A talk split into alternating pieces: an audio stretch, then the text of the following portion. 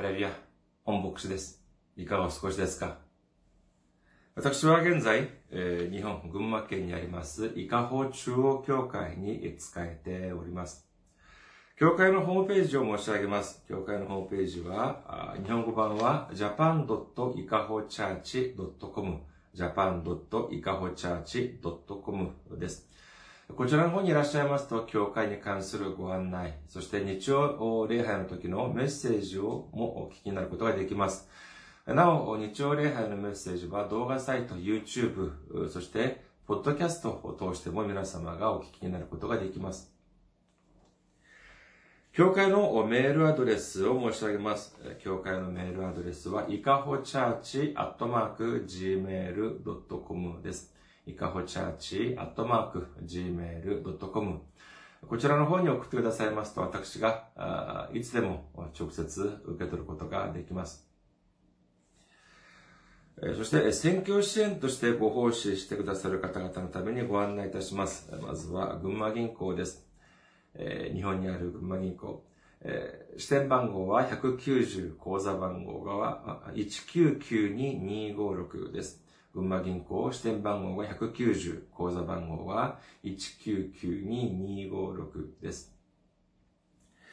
韓国にいらっしゃる方々のためにご案内いたします。これは韓国の銀行です。KB 国民銀行。口座番号は079-21-0736-251です。KB 国民銀行079-21-0736-251です。私どもの教会はまだ財政的に自立した状態ではありません。皆様のお祈りと選挙支援によって、支えられております。皆様のお祈り、ご奉仕、ご関心のほどお待ちしております。先週も選挙支援としてご奉仕してくださった方々がいらっしゃいました。韓国からキム・ユミさん、そしてキム・ヒソンさんが選挙支援としてご奉仕してくださいました。ありがとうございます。本当に大きな励みになります。神様の溢れんばかりの恵みと驚くべき祝福が共におられますようにお祈りいたします。今日の御言葉を見ています。今日の御言葉は、マタイの福音書5章6節です。マタイの福音書5章6節お読みいたします。義に植え乾くものは幸いです。その人たちは満ち足りるからです。アメン。ハレルヤ。主を愛する方は、アメンと告白しましょう。アメン。今日は皆様と一緒に、えー主が望まれる人というテーマで恵みを分かち合う、え4番目の時間であります。今日は義に植え乾くものについて、調べてみたいと思います。州法には今日は乾き、かつ、という名前、そういう漢字を書いておきました。ヨハネの福音書18章37節から38節には、ローマの総督ピラトが次イエス様に質問する場面が出てきます。ヨハネの福音書18章37節から38節です。そこでピラトはイエスに言った。それではあなたは王なのか？イエスは答えられた。私が王であることはあなたの言う通りです。私は真理について証しするために生まれ、そのために世に来ました。真理に属する者は皆私の声に聞き従います。ピラトはイエスに言った。真理とは何なのか？こう言ってから再びユダヤ人たちのところに出て行って彼らに言った。私はあの人に何の罪も認めない。私たちがこの世の中を生きていくときに本当に信じなければならないことが何なのか、本当に頼らなければ何なのか？ということを知らない人がたくさんいらっしゃいます。これはまるで私たちにとって何が真理なのか、真理とは何なのか、何が真実なのかを知らない知らないままさまよっているのと同じではないかというふうに思われます。人々は、私は、まあ、信仰がある。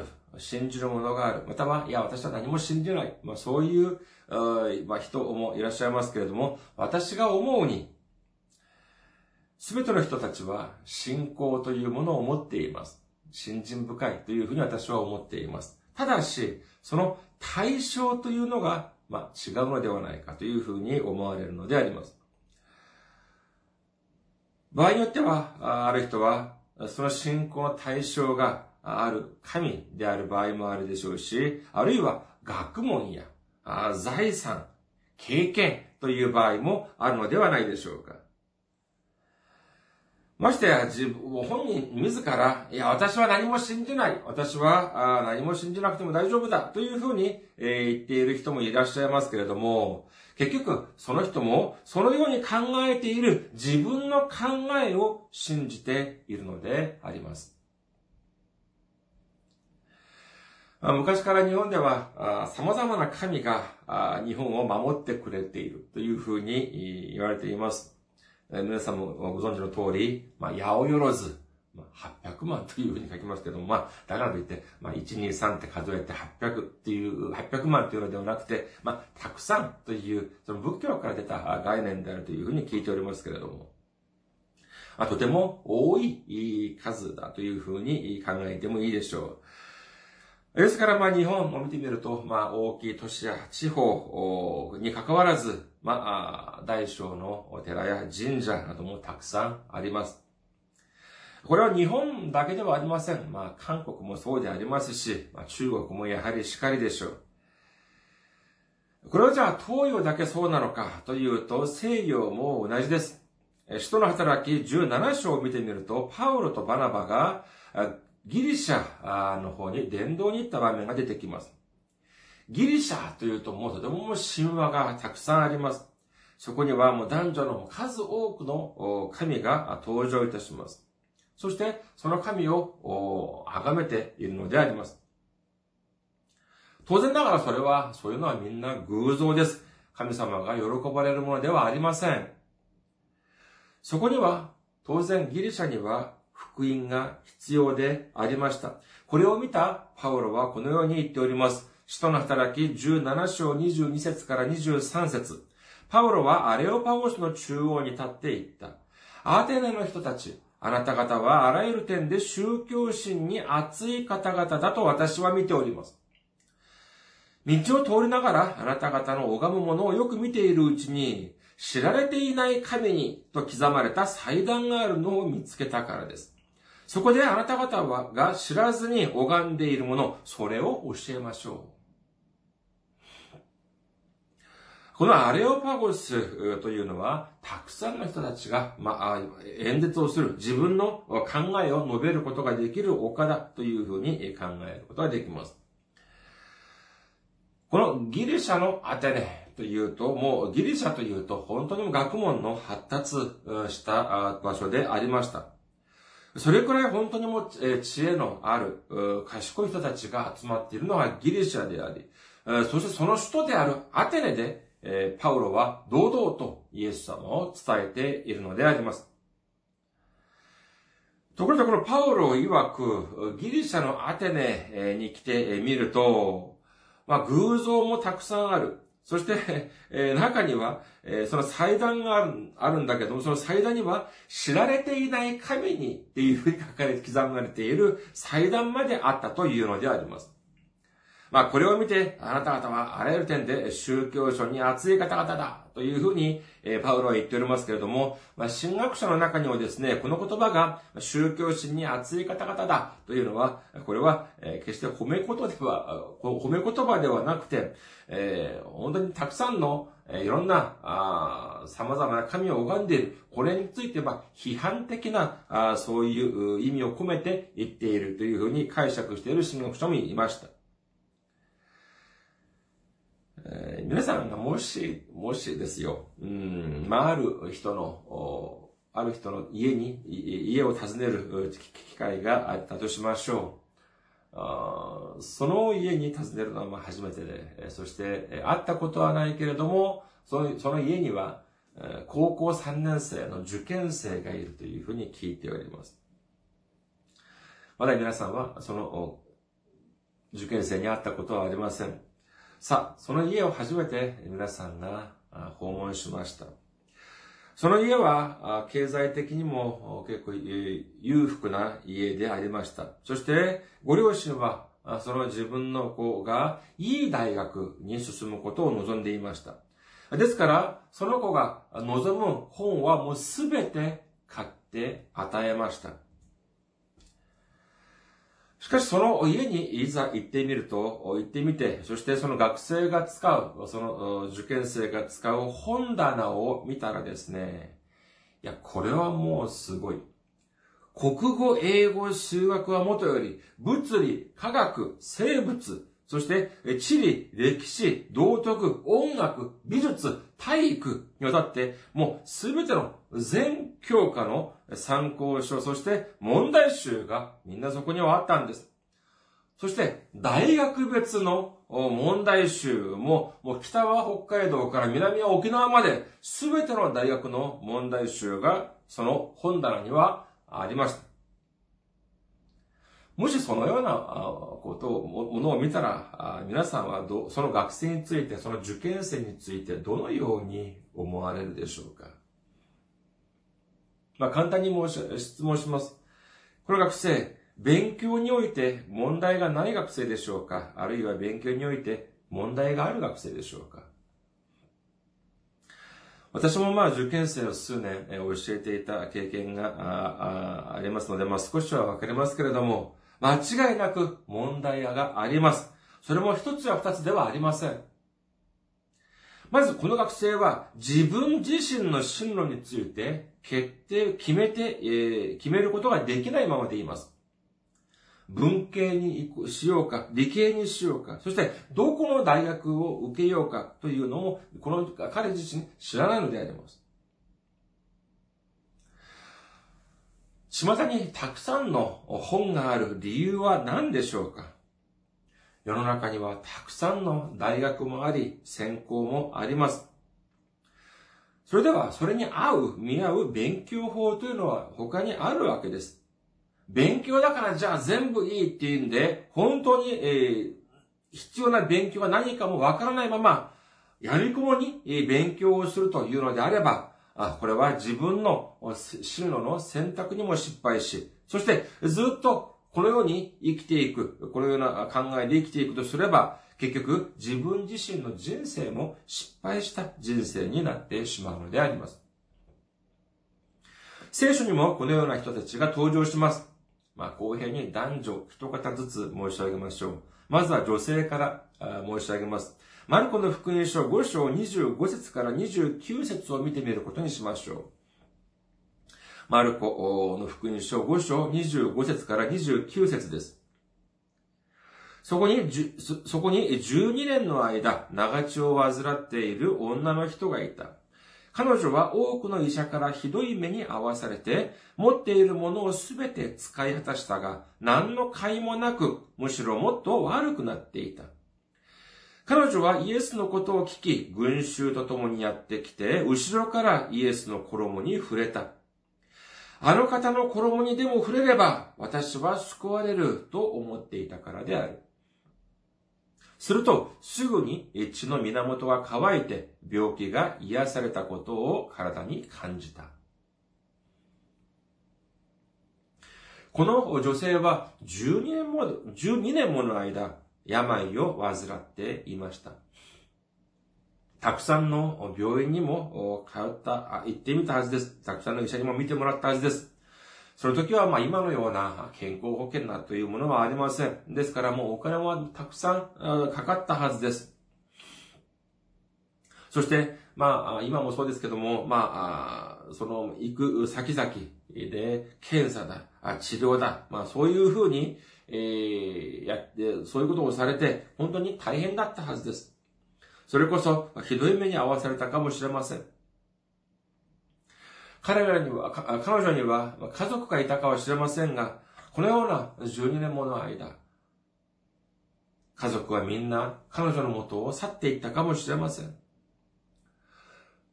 このような状況で彼女はイエス様に会ったんです。その理由が何でしょうか？マルコの福音書5章28節あの方の衣にでも触れれば私は救われると思っていたからである。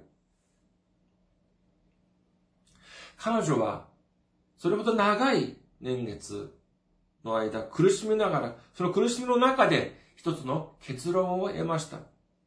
私が信じるべきもの、私が頼るべきものはお金でもなく、医者でもなく、ただイエス様だということを悟ったのであります。そしてどうしましたか？そうです。イエス様に向かって手を伸ばしたのであります。そして、イエス様の衣に手を触れたのであります。するとどうなったでしょうか？イエス様の衣に手が触れるや否や、この女性の病はすべて治ってしまったということを信じる皆様であることをお祈りいたします。次は男性です。ヨハネの福音書5章に見てみると、まあ、哀れな人が登場します。ヨハネの福音書5章を2節から9節の中盤まで見てみましょう。ヨハネの福音書5章2節から9節の中盤。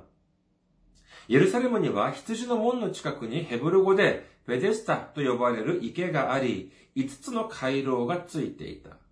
その中には病人、目の見えない人、足の不自由な人、体に麻痺のある人たちが大勢横になっていた。そこに38年も病気にかかっている人がいた。イエスが、イエスは彼が横になっているのを見て、すでに長い間そうしていることを知ると、彼に言われた。良くなりたいか？病人は答えた。主よ、水がかき回された時、池の中に入れてくれる人がいません。行きかけると他の人が先に降りていきます。イエスは彼に言われた。起きて床を取り上げ歩きなさい。すると、すぐにその人は治って床を取り上げて歩き出した。え、これを見てみるとですね、えー、その、日本の聖書には書かれていない部分があります。え日本の聖書には、ヨハネの福音書5章4節が、まあ、一般的には書かれていませんが、韓国の聖書にはこの5章4節が出てきます。ヨハネの福音書5章4節これはどういう内容かというと、彼がここに横になっている理由があります。書かれているのです。どうしてか、どうしてそこに横にいたのかというと、その水が、その池の水が動くときに、かき回されたときに、をその時を待っていたというのであります。それはどうしてじゃあその水がかき回されるのかというと、これは天の見つかりが時々池に降りてきて、そして水をかき回す。そして、その水をかき回した時に、先に、一番先に入る人は、どんな病気でも治るというふうに言われていた。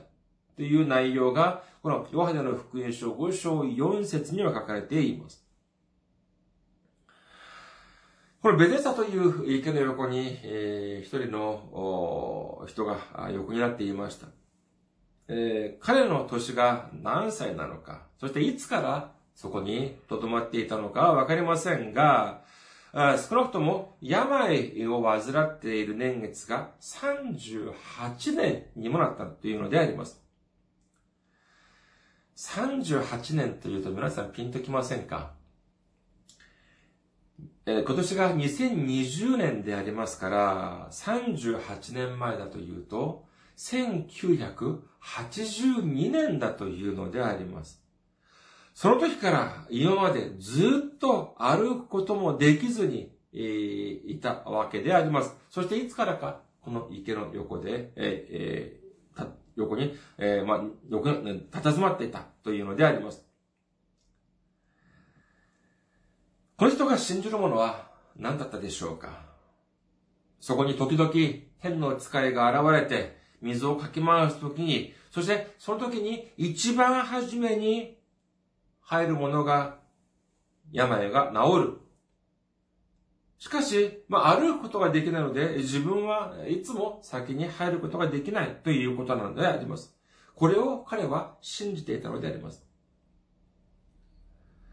その時イエス様はこの人に、えー、言葉を発した瞬間どうなりましたか？そうです。みんな治って、そして、えー、歩いていくことができたということを信じる皆様であることをお祈りいたします。皆さん、喉が渇いているとき、何が必要でしょうか？そうです。水が必要です。水を飲まなければなりません。しかし、喉が渇いているときに、焼き芋を食べたらどうなりますか？ポップコーンを食べたらどうなるでしょうか？あるいは、まあ、見かけは同じだと言って、えー、その塩水を飲んだらどうなるでしょうか？これは大変なことになってしまいます。喉の渇きは解消されず、逆に渇き、喉の渇きだけが激しくなって、ひどくなってしまうのであります。病を患っていたこの女性は、いい医者にかかれば病が治ると思っていました。お金をたくさん使えば治ると思っていました。いい薬をたくさん飲めば治ると思っていました。しかし、いくらいい医者にかかっても、いくらお金をたくさん使っても、彼の、彼女の心は、心と体はひどくなるばかりでありました。38年間歩くことができず、病に、病を患っていたこの男性も同じです。自分の病が治らないのは、その人々が言う、人々の噂通り、この池の水がかき回されている時に、自分が先に入ることができなかったからだ。水がかき回されている時に、誰も周りで、周り、周りには自分を助けてくれる人がいなかったからだ。このように考えながら、不自由な自分の足のせいをしたかもしれません。自分を助けてくれない冷たい世の中のせいをしたかもしれません。そのように自分のせい、他の人のせいにばかりしていたら病が治るでしょうかいいえ、治るどころか、やはり心と体はだんだんだんだんひどく苦しくなっていくばかりなのであります。皆さん、話の中に天の見つかりが出てくれば、じゃあこれはみんな聖書的な言葉でしょうか違います。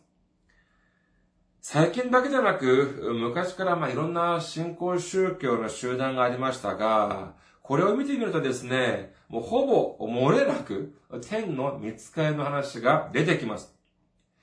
天の見つかりが現れて、天使が現れて、いろいろな啓示を自分にくれたというのであります。そして、それを書き写したものが、あ、この本だ。だから、この本を読んで信じなさいっていうのであります。場合によってはもっと攻撃的です。イエス様が現れて、私に、自分に話してくださったというのであります。あるいは、イエス様が様々な幻を見せてくださくださって、それを書く、写したものがこの本だ。だから、この自分が書いたこの本を読んで信じなさい。皆さん、聖書には何て書いてあるでしょうか？カラテア人の手紙1章7節から8節を見てみましょう。カラテア人の手紙1章7節から8節他の福音といってももう一つ別に福音があるわけではありません。あなた方を動揺させてキリストの福音を変えてしまおうとする者たちがいるだけです。しかし私たちであれ、天の見つかりであれ、もし私たちがあなた方に述べ伝えた福音に反することを福音として述べ伝えるなら、そのようなものは呪われるべきです。ヨハネの目視録22章18節から19節を見てみます。ヨハネの目視録22章18節から19節私はこの書の予言の言葉を聞くすべてのものに証しする。もし誰かがこれに付け加えるなら、神がそのものにこの書に書かれている災害を加えられる。またもし誰かがこの予言の書の言葉から何かを取り除くなら、神はこの書に書かれている命の人聖なる都からそのものの受ける分を取り除かれる。世の中には、まあ日本もそうでありますけれども、様々なキリスト教に関する本がたくさんあります。その本が悪いというのではありません。いい本も素晴らしい本もたくさんあります。ただ、私たちが忘れてはならないのは何かというと、私たちの持っているこの聖書の教えに反する内容で、が書かれているとすれば、これは福音ではありません。呪いです。薬ではなく毒です。生命、命ではなく死に至ってしまうものなのであります。この霊的な渇きに苛まれているときに、私たちに必要なものは何でしょうか？イエス様はおっしゃいます。ヨハネの福音書4章14節しかし私が与える水を飲む人はいつまでも決して乾くことがありません。私が与える水はその人のうちで泉となり永遠の命への水が湧き湧き出ます。そうです。主が満たしてくださる水こそが本当の水であります。私たちの渇きを解消してくださる唯一であり、絶対的な命の水であるということを信じる皆様であらんことをお祈りいたします。だからこそ、私たちはイエス様を見つめていなければなりません。ヘブル人の手紙12章2節信仰の創始者であり、完成者であるイエスから目を離さないでいなさい。この方はご自分の前に置かれた喜びのために、恥ずかしめをものともせずに十字架を忍び、神の溝の右に着座されたのです。私たちはイエス様を見つめなければなりません。イエス様から目を離してはいけないのであります。いくら大変な時であり、いくら苦しい時であったとしても、主を頼らなければなりません。信じる方はアメと告白しましょう。このように申し上げるとですね、ある方はこのようにおっしゃるかもしれません。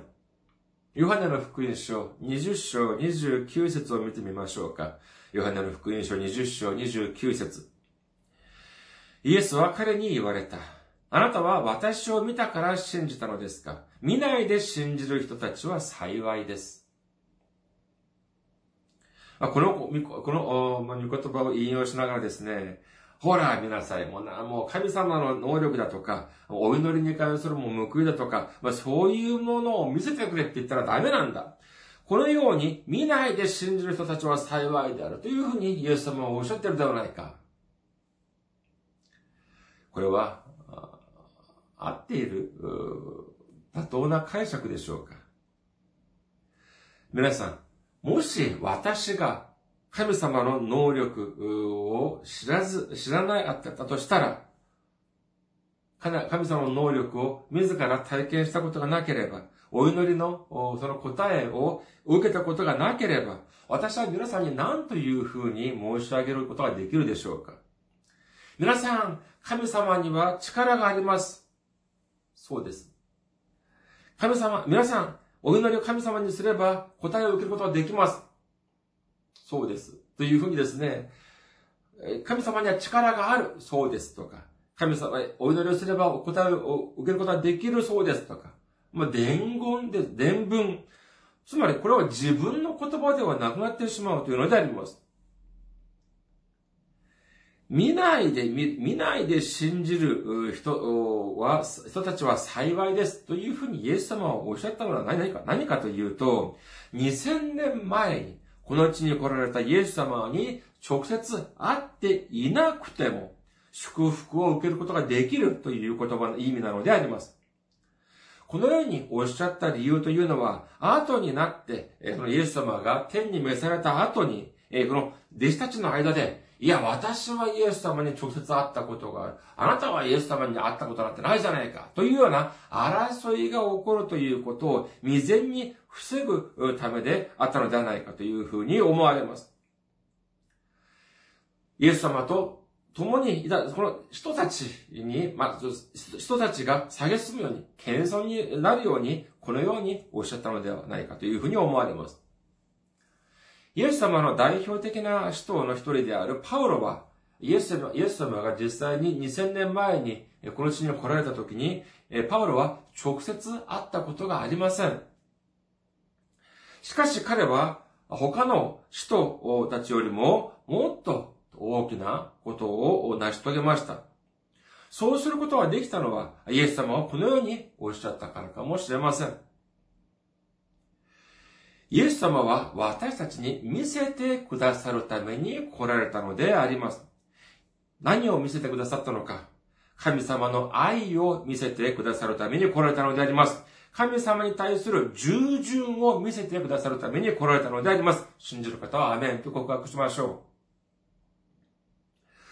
人の働き、4章18節から21節を見てみます。人の働き、4章18節から21節そこで彼らは二人を呼んでイエスの名によって語ることも教えることも一切してはならないと命じた。しかし、ペテロとヨハネは彼らに答えた。神に聞き従うよりも、あなた方に聞き従う方が神の見舞いに正しいかどうか判断してください。私たちは自分たちが見たことや聞いたことを話さないわけにはいきません。そこで彼らは二人をさらに脅した上で、えー、釈放した。それは、皆の者が、この出来事のゆえに神を崇めていたので、人々の手前、二人を罰する術がなかったからである。自分たちを迫害する者たちに対して、ペテロとヨハネは言います。私たちは自分たちが見たことや聞いたことを話さないわけにはいきません。そうです。私たちは見て信じ、そして聞いて信じ、そしてそれを私たちの隣人に述べ伝えるということができる皆様であらんことをお祈りいたします。イエス様はおっしゃっております。ヨハネの福音書20章27節それからトマスに言われた。あなたの指をここに当てて私の手を見なさい。手を伸ばして私の脇腹に入れなさい。信じないものではなく、信じるものになりなさい。トマスは、その復活、イエス様が復活されたというのを自分自身が見るまで信じないというふうに言っていました。すると、復活された、蘇った、復活されたイエス様が直接トマスの前に現れました。そして、見るだけでなく、直接、この手や、その私の体で触ってみて、触ってみなさい。そして、信じないものではなく、信じるものになりなさい。というふうに、イエス様はおっしゃっているのであります。それでは、イエス様が私と共に、私たちと共におられるということを、私たちはどうやって知ることができるでしょうか聖書に書いてあります。マタイの福音書28章19節から20節です。マタイの福音書28章19節から20節ですからあなた方は言って、あらゆる国の人々を弟子としなさい。父、子、精霊の名において彼らにバプテスマを授け、私があなた方に命じておいたすべてのことを守るように教えなさい。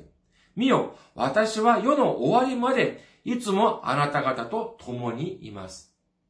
このようにおっしゃってくださっています。私たちは、私たちと共におられるイエス様を見つめなければなりません。イエス様だけが正解なんです。イエス様だけが私たちの心を満たしてくださることができるのであります。イエス様だけが道であり、真理であり、命であるということを信じる皆様であることをお祈りいたします。マタイの福音書7章11節を見てみます。マタイの福音書7章11節このようにあなた方は悪いものであっても自分の子供たちには良いものを与えることを知っているのです。それならなおのこと、天におられるあなた方の父は、ご自分に求める者たちに良いものを与えてくださらないことがあるでしょうかそうです。神様は与えてくださる神様なのであります。それも、いいもので、良いものを与えてくださる神様なのであります。信じる方はアメンと告白しましょう。最後に、今日の御言葉をもう一度見てみることにいたします。マタイの福音書5章6節です。義に植え乾くものは幸いです。その人たちは満ち足りるからです。この世の中で祝福に対する渇き、恵みに対する渇き、信仰に対する渇きに苦しんでいるとき、良いもので満たしてくださるイエス様を信じて、イエス様を見つめて、イエス様の御言葉である聖書を読んで信じることによって、主が本当に望まれる人として生まれ変わることができる皆様であらんことをお祈りいたします。ありがとうございます。また来週お会いしましょう。